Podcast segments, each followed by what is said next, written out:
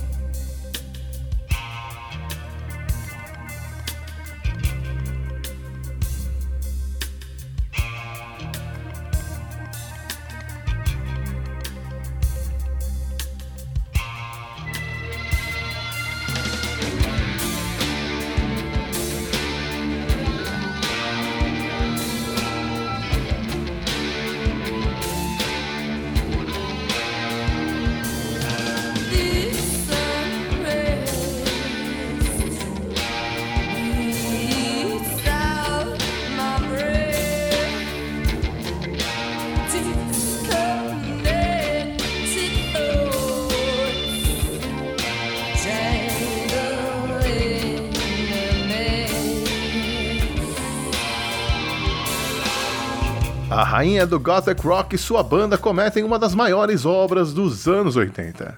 Suzy and the Banshees e seu Tinderbox fizeram parte da invasão do estilo gótico, juntamente com o Grey Album do Echo and the Bunnymen, The Head on the Door do The Cure, Floodland do Sisters of Mercy e tantas outras bandas e álbuns do estilo que dominaram a década até meados de 1988.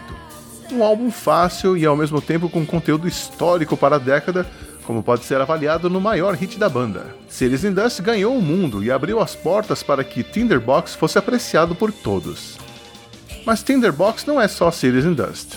Um álbum com tantas qualidades não pode ser reduzido a apenas um single. A faixa de entrada, Candyman, é outro hit que chama a atenção, não só pela voz de Suzy Silks, mas pela guitarra alucinógena de John Valentine, o baixo sempre bem-vindo de Steven Severin e a bateria do Budge, que dá sustentação a tudo.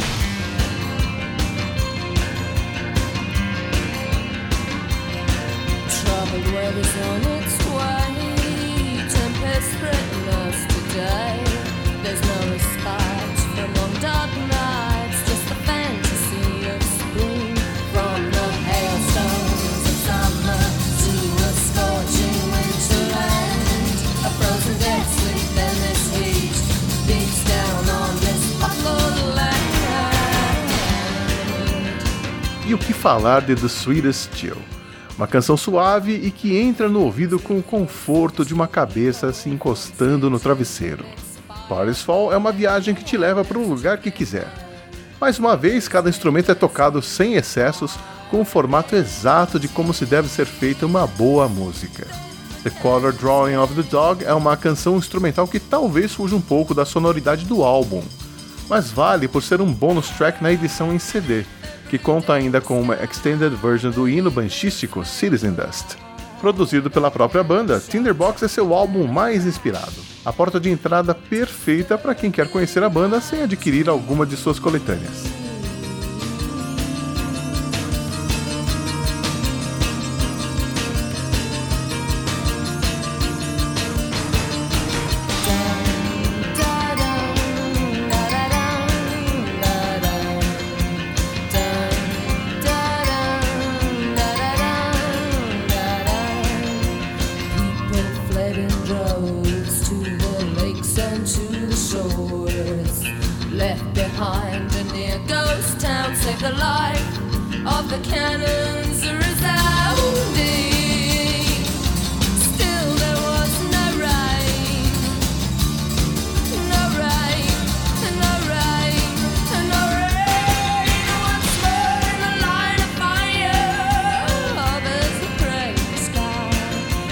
Eu assino embaixo, pode botar as mãos nesse disco porque é discoteca básica obrigatória. E eu queria agradecer mais uma vez o Ricardo Banniman e o Fabioca pelo espaço aqui no Auto Radio Podcast. Estar em companhia tão saudável sempre é bastante recomendável, já dizia a música. Um abraço, galera. Ouçam os Tios Suits, ouçam o Auto Radio e até uma próxima oportunidade. Tchau.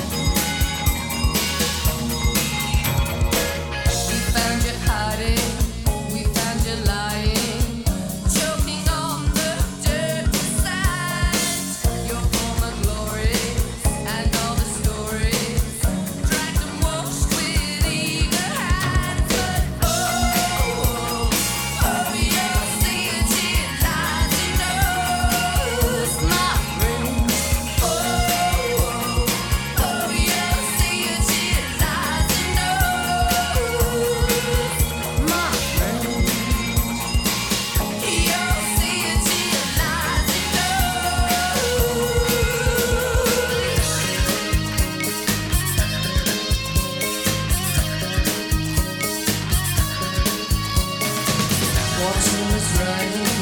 Children